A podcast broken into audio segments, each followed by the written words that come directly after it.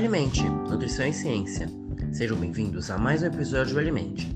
O episódio de hoje vai ser diferente, onde a entrevistadora vai virar entrevistada, como parte do trabalho final da disciplina Ciência Aberta, da turma de 2023.1, que é transversal a diferentes cursos de pós-graduação da Fiocruz. E o foco do episódio de hoje é exatamente isso: ciência aberta, as suas potencialidades e desafios dentro da pesquisa em saúde. Para este diálogo, José Salles, mestrando do curso de Divulgação da Ciência, Tecnologia e Saúde da Casa de Oswaldo Cruz, vai entrevistar a Aline Guiar, professora da Faculdade de Nutrição da UF e coordenadora deste podcast, o Alimente. Hoje o Alimente está diferente, a proposta hoje é eu ser a entrevistada né, pelo meu amigo José Salles, que ele tem um, uma, um desafio de produzir esse episódio sobre ciência aberta para uma disciplina do mestrado que ele faz na Fiocruz. Então, Zé Salles, olha, eu vou, eu estou aqui disponível para as perguntas e eu vou agora me sentir no outro lado da cadeira no Alimente. Muito legal, pessoal. É um prazer enorme estar por aqui. Queria muito agradecer a Aline, a minha colega de divulgação científica e amiga também, que está nessa parceria já há algum tempo, levando ciência para inúmeras áreas, inúmeros setores e é, inúmeras partes da população, vamos falar assim.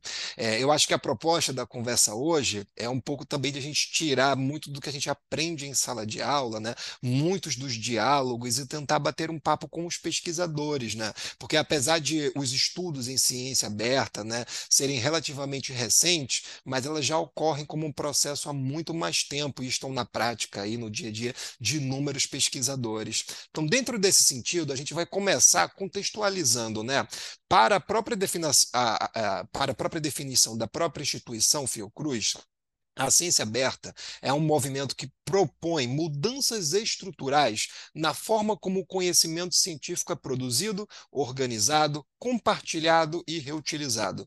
Ou seja, é um novo modo de fazer ciência. Ele é mais colaborativo, é mais transparente e mais sustentável. A partir do ponto de vista de alguns pesquisadores, é inclusive o modo correto de se fazer ciência, talvez mais ético a gente pudesse falar assim. Então, em primeiro lugar, Aline, é, na sua visão e quanto cientista, como você enxerga a importância da ciência aberta, seja para a sua área ou para um panorama científico mais geral? É importantíssimo, a gente está sendo desafiado o tempo todo de expandir, sair dos muros das universidades, dos institutos, e chegar à sociedade informações que são da ciência. Então, acho que a, a abordagem principal da ciência aberta é transparência, colaboração, acessibilidade para as pessoas. Né? É, é eu produzir e ter a missão de que isso seja decodificado para as pessoas entenderem, né? de qualquer parte aí em relação ao conhecimento também, pessoas leigas, pessoas de outras áreas, e aí a gente vê muito isso no trabalho jornalístico, né? Que tenta traduzir, decodificar. Vamos falar decodificar, né, José? Que a gente aprendeu isso na, na, na especialização. A gente, os jornalistas decodificam, decodificam muito tempo, o tempo todo, né? Isso na, na, nas reportagens, né? Enfim, que a gente tem um acesso mais geral aí da comunicação. Mas, assim, acho que o desafio da ciência aberta é o acesso universal, né? Você proporcionar que as pessoas tenham acesso colaboração entre os cientistas e também que essa colaboração ela se estenda para virar uma informação para a população, que essa ciência ela seja reprodutível, então outras pessoas que vão querer saber do seu trabalho, elas também consigam reproduzir lá no outro estado, e que essa, essa troca, poxa, vou entrar em contato com esse pesquisador, como é que ele faz? Ah, eu vou fazer uma, uma, uma mudança, já que a minha região ela tem uma, um aspecto climático diferente, uma produção de alimentos diferente.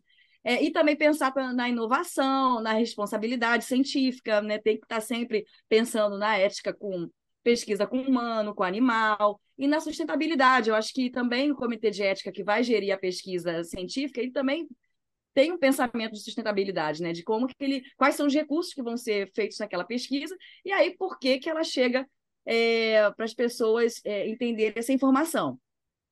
Mas, assim, é, a, quem também interpreta essa ela, ele também tem que saber onde buscar né, esses, essas informações, que eu acho que a gente pode até ir falando assim aos poucos né, nesse episódio. Mas, de uma maneira geral, é, a gente pensa nisso, e também outro fator é, a, é o combate à desigualdade, né? pensar no acesso e produção científica em relação né, a populações afrodescendentes, indígenas, as mulheres, as minorias, né, e LGBTQIA+, né? Resumindo, muita coisa, né? É, maravilha. E eu acho que a gente pode fazer um paralelo, né, em termos de como a ciência aberta vem se dando, né, e a sua dinâmica ao longo dos últimos anos, olhando para a pandemia, né? que mudou muito é, diversos processos, mudou a forma de a sociedade funcionar em diversos âmbitos, e o modo de fazer ciência não poderia ficar de fora, principalmente como papel tão crucial em um momento tão específico da nossa história.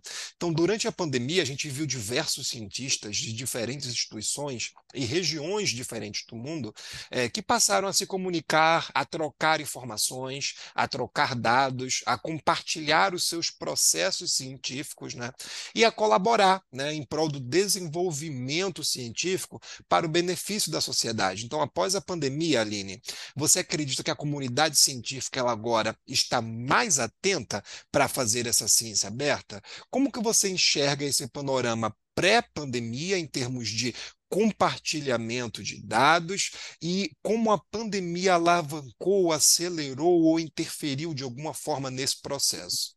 É, a pandemia foi crucial, né? Divisor de águas, é, pelo incentivo a se fazer essa ciência aberta para os cientistas. De alguma forma, você vai ter que fazer uma divulgação do seu trabalho, mesmo que você produzindo a ciência, tem um edital, por exemplo, da FAPERJ, do CNPq, né? Em Minas eu tive da FAPEMIG, sempre vai ter lá um ponto no edital que você tenha que produzir um material de divulgação científica, né? Ou é um vídeo, ou é uma feira é, científica, ou é uma palestra, alguma coisa você vai ter que fazer. Então, não é só ganhar o dinheiro e produzir a ciência. Então, na pandemia, né, a comunicação tinha que ser muito rápida. E aí a gente até vê o prêmio Nobel né, para as pessoas que desenvolveram a vacina. Então, se não tivesse essa intercomunicação entre vários institutos né, internacionais, a gente não ia ter vacina, não ia estar aqui, né, já na forma presencial. Então, é, a pandemia foi esse divisor de águas e também é, faz com que a consciência política é, tente incentivar essa, essa forma de divulgar a ciência, né? E aí vai além do que é aspecto mais biológico, é de um contexto geral de produção, né? Tanto nas ciências sociais, ciências humanas, ciências da saúde. Então, a gente vê que as pessoas querem é, saber, acho que também é, a pandemia vem muito também é, o crescimento das redes sociais, que a pandemia também teve essa influência. Então, é, o acesso à informação está mais prático, né, pensando em rede social. E aí, assim, é, é um divisor de águas. Agora para frente, é só aprimorar isso, né, ter mais incentivo para se fazer a divulgação científica e também conseguir sensibilizar mais os pesquisadores a, engajar nesse, nesse processo, né? não só ficar lá no seu laboratório, né? no seu, na, sua, na sua zona de conforto, produzindo e pontuando nas pós-graduações, mas também tendo a responsabilidade de levar esse conhecimento para as pessoas. Maravilha, Aline. É, só para aprofundar um pouquinho, é, porque a gente está falando no sentido de tocar na sociedade, né, nas informações científicas, mas é, dentro do campo da comunicação científica, de pesquisador para pesquisador, você acha que está agora mais viável ou talvez mais fácil, né, se é que a gente poderia falar assim, é, nesse pós-pandemia, em termos de pesquisadores de diferentes instituições trocarem informações, ou você acha que você não vê diferença nesse processo? Isso enquanto pesquisadora da área da saúde, tá? Vamos deixar um pouquinho agora o chapéu do divulgador científico de lado. Enquanto pesquisadora da área da saúde, você acha que a pandemia influenciou nesse processo de compartilhamento de dados? Ah, acho que sim, Zé. Acho que mudou bem essa visão assim, da importância de você partilhar né, as informações. Claro que esse processo já é incentivado pelos cientistas desde antes da pandemia, né? Então você tem que estar sempre em parceria com grupos lá de fora para também se atualizar e modernizar a sua forma de pesquisar também, além de como fazer uma comparação do que é feito lá fora com o que você tem aqui no Brasil. Mas a pandemia, ela precisou com que essa, esse fluxo de informação fosse mais intenso, além também, além não só da sua produção assim, às vezes menor, mas pensando em banco de dados, né? Como quais, quais são as complicações que a Covid traz. Agora é o pós-pandemia, né? O que, que isso está levando na mudança da sociedade, também a parte climática, que está um impacto importante, que vai influenciar em novas pandemias. Então, assim, a, a, essa comunicação tem que acontecer porque agora é, é crucial até para nossa sobrevivência. Então, acho que sim, teve um impacto maior sim. Maravilha. Então, assumindo que teve esse impacto maior, né, com a troca cada vez mais crescente entre a comunidade científica e também para com a sociedade, e principalmente nessa perspectiva, né, de um mundo globalizado, digitalizado, a, a, acabam por surgir inúmeras questões que são desafiadoras, né, como a questão dos direitos autorais de um determinado trabalho e também a ética no uso de dados. Esses seriam talvez alguns desafios que pudessem ser apontados de uma forma preliminar. Mas esses desafios e outros desafios também, é, eu gostaria de ouvir sob a sua perspectiva. Então, na sua opinião, quais seriam os novos desafios de fazer ciência aberta dentro desse contexto pós-pandemia, no nosso mundo globalizado e digitalizado? É o que a gente vem conversando aí com a inteligência artificial, né? Uma regulamentação do que é limite aí do que você pode é, formar, é, é, divulgar, né, transmitir informações. Então, ética né, e privacidade, pró o próprio direito autoral, né, propriedade intelectual, né, quem é o dono daquele texto que está sendo compartilhado, né, e a gente está usando as informações. Padronizações também, tem que organizar essa informação. É, outra coisa, é a reprodutibilidade também da, da, da ciência, é, é, manter esse acesso, acesso equitativo, por exemplo. Às vezes a gente quer fazer um levantamento de informações para ver uma evidência científica, não sei, num consumo de colágeno. Né? Você está ali com um paciente no consultório, ele quer comer, consumir colágeno, te pergunta, e aí você vai ver, é viável recomendar colágeno para essa pessoa? Então, tem que fazer uma, um levantamento no banco de dados, né, de informações de artigos que tem publicado, para eu ver a minha conduta né, com o paciente. Às vezes, né, pensando assim, num profissional que não está na instituição, o acesso aos artigos científicos é um acesso caro ainda, né? Então, às vezes não tem muito acesso. Tem que é, é, entrar por caminhos né, ainda não autorizados aí da, da rede de internet, e aí tem um acesso ao artigo que a gente sabe que é não é o autorizado, mas a gente usa recursos que são possíveis. Então, talvez uma política que amplie mesmo esse acesso e não fique comercial a, a produção científica, porque às vezes a gente acaba vendo que algumas revistas para manter esse acesso aberto de artigos, né, para as pessoas consumirem a informação e tentarem fechar um, uma evidência, é muito caro produzir, né? Às vezes tem artigo que tem revista que cobra 15 mil reais para você publicar um artigo. Sim, sim. E, e para quê? Para ficar de acesso aberto. Então, qualquer pessoa pode acessar aquela informação. Então, isso não é um sistema equitativo, né, de acesso igualitário, até para quem produz ciência. Ninguém tem... Eu não Exatamente. tenho 15 mil reais para publicar um artigo. Então, para ter 15 mil reais para publicar, não é igual as pessoas lá na Europa ou nos Estados Unidos que têm um fomento diferente do Brasil, né? né os países em desenvolvimento. Então, essa, é, essa, esse disparate ainda entre os países e o modelo que se forma dessa produção e centralização de informação ainda tem que evoluir, né? Para vários ajustes aí, pensando também na, na inteligência artificial. Então, o que eu vejo é, é esse desafio, né? Tentar fazer uma forma que seja universal e acessível para todo mundo, né? Perfeito. Maravilha. E aí, justamente pegando desses desafios que você mencionou ao longo da sua trajetória, eu queria que a gente é, tentasse contar isso de alguma maneira mais prática. Então, você já participou ou realizou né, alguma pesquisa que ela teve dificuldade em se desenvolver justamente por não ter esse acesso, né, esse acesso aberto a alguns dados, você queria investigar ou se debruçar sobre algum tema e aí você não conseguiu porque não tinha dados abertos sobre isso, você não tinha como contatar outros cientistas. Então, ao longo da sua trajetória. Tem algum exemplo assim para compartilhar com a gente? É, a gente tem, principalmente assim, quando a gente trabalha com os pós-graduandos, né? Às vezes não tem acesso na instituição, agora tem. Então, assim, isso foi um processo, né?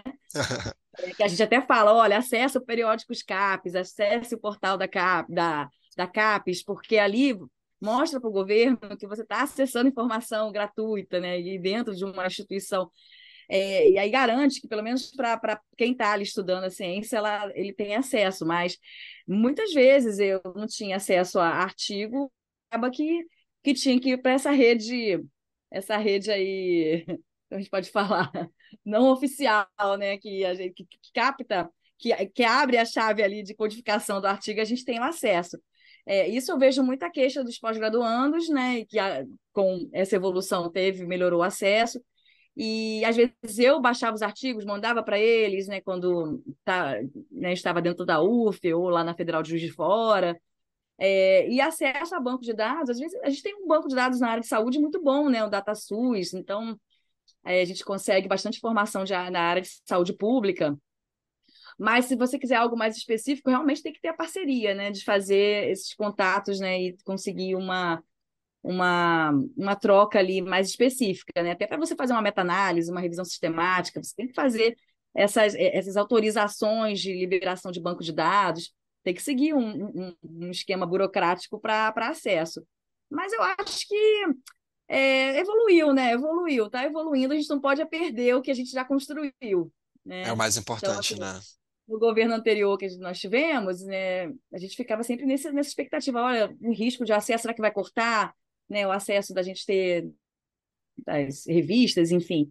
Mas não teve, graças a Deus, tudo continuou e a gente agora é mais para evoluir e ampliar cada vez mais essa, essa divulgação né, da informação. Maravilha, até porque aqui a gente não vai falar só dos aspectos negativos, tá? Então chega de falar sobre muitos e muitos desafios que está todo mundo já ciente de saber. A gente estava até entrando em um caminho de falar sobre o governo anterior. Então vamos parar de falar sobre negatividade por agora. E aí eu queria que você justamente viesse no sentido contrário. Você consegue citar algum exemplo de alguma pesquisa que você fez, você desenvolveu, você participou, ou que você viu de repente algum aluno seu desenvolvendo?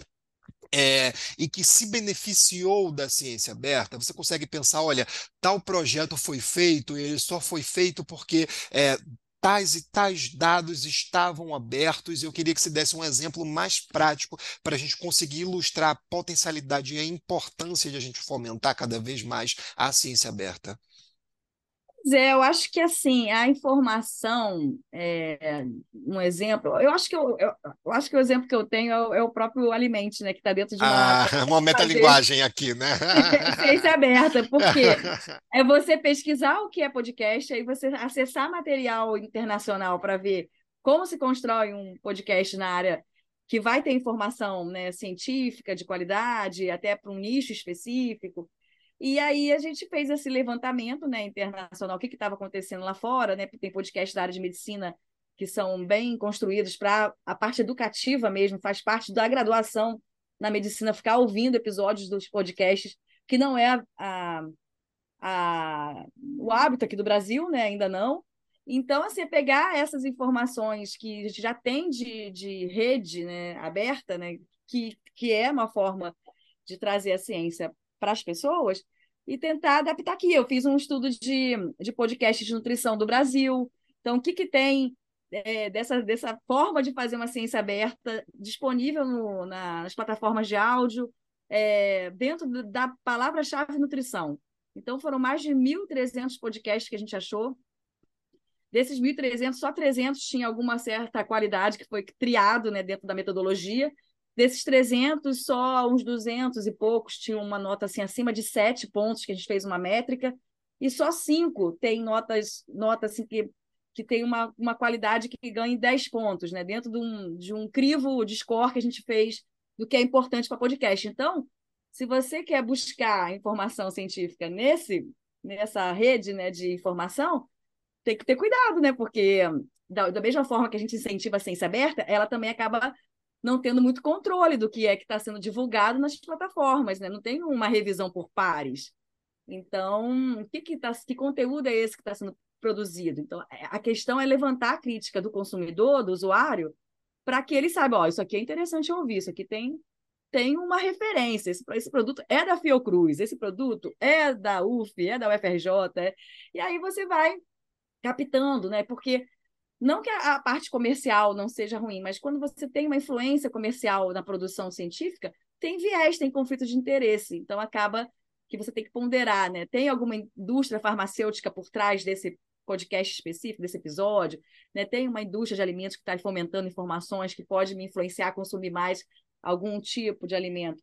Às vezes então, financiando até um projeto, né? Não necessariamente uma divulgação, mas financiando um próprio projeto em si. Um próprio projeto. Então, essa, esse olhar crítico a gente tem que estimular que as pessoas tenham, né? E elas olhem, olha, isso aqui dá para confiar, não tem viés.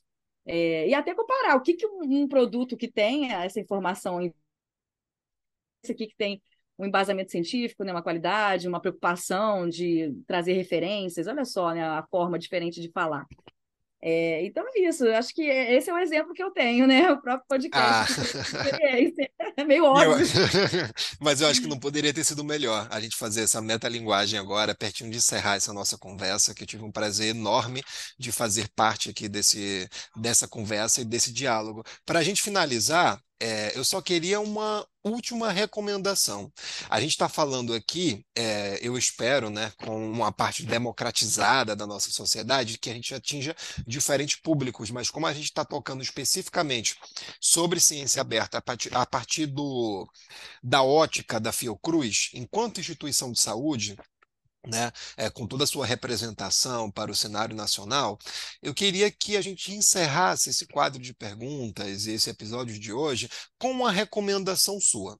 Uma recomendação em específico para um funcionário da saúde que trabalha na área clínica e não tem experiência na promoção de formação científica, ou seja, é, pelo que eu entendo, ele não sabe talvez direito como traduzir aquela informação para a sociedade, ao mesmo tempo que ele tem essa dificuldade em ter acesso e contato com bases de dados até da sua própria comunidade acadêmica.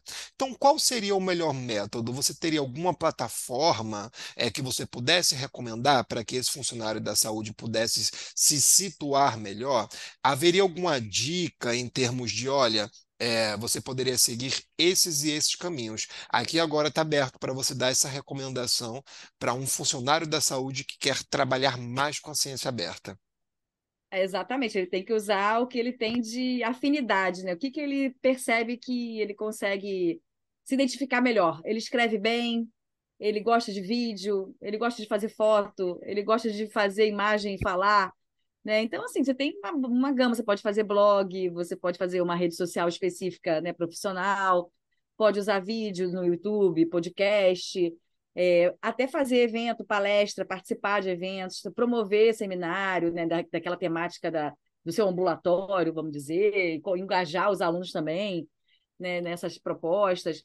É, fazer parceria entre os grupos né, que trabalham, né, já que é um exemplo de uma pessoa que trabalha na área da saúde, é, pesquisar sempre, né, PubMed, é, base de dados, Cielo, enfim. E eu acho assim, é, é achar, é, é, encontrar o seu caminho. Ah, Nina, não consigo ver nenhum caminho. Até falo para os alunos, olha, até no consultório você faz ciência aberta, né? Você faz divulgação científica. A forma como você conversa com o seu paciente é uma forma de decodificar a sua habilidade técnica. Você tem que convencer aquela pessoa a a aderir ao tratamento, né, a ter o acompanhamento. Então, assim, já começa desde um, de uma conversa, né, eu e você aqui, Zé, que vai ampliar para mais gente, e aquela pessoa volta para casa e amplia para 10 pessoas, para 20.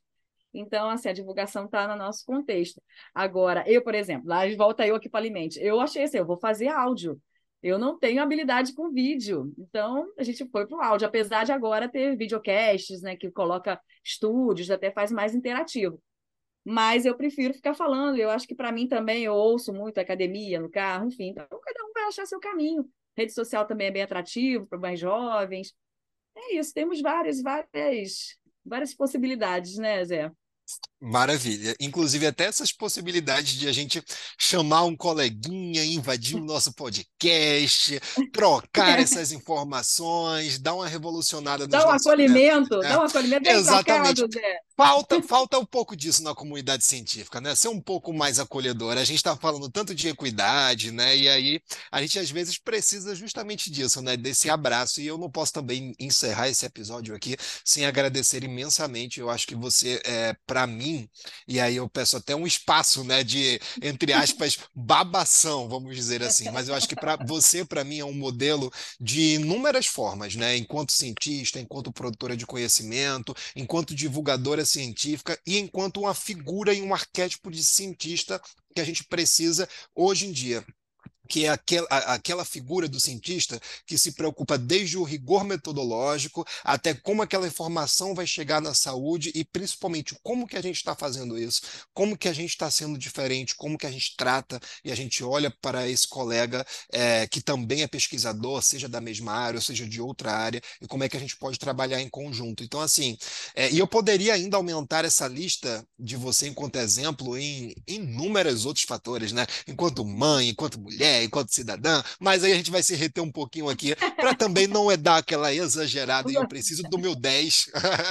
Olha eu lá sendo, sendo bastante demagogo, mas eu queria te agradecer muito, muito, muito por, por essa porta aberta aqui no Alimente, por ser inspiração é, em inúmeras outras coisas. Eu que agradeço, Zé Vitor, e a turma aí de vocês, né? A disciplina, o professor que vai ouvir, mais outras pessoas que ouvirão.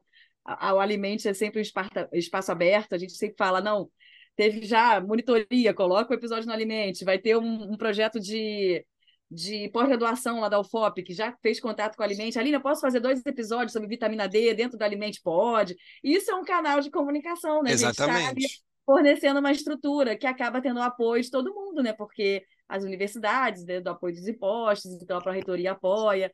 Então, assim, eu fico muito feliz de, de poder ajudar, contribuir, e espero que tenha aí dado informações de valor para vocês. E a gente encerra com mais uma metalinguagem dentro da ciência aberta, né? Até porque o Alimente Nutrição e Ciência não deixa de ser um grande espaço e um canal para promover justamente isso, ciência aberta. Aline, muito obrigado. De nada. E espero que até a próxima. vamos que vamos. Tchau. Um abraço. Tchau, tchau.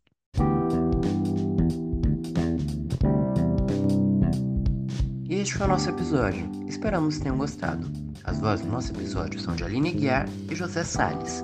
O roteiro de José Sales, a arte de Ana Fontinelli e a edição de áudio de Cauê Barbosa. Nosso projeto conta com o apoio das Pró-Reitorias de Extensão da Universidade Federal de Juiz de Fora e da Pró-Reitoria de Extensão da Universidade Federal Fluminense.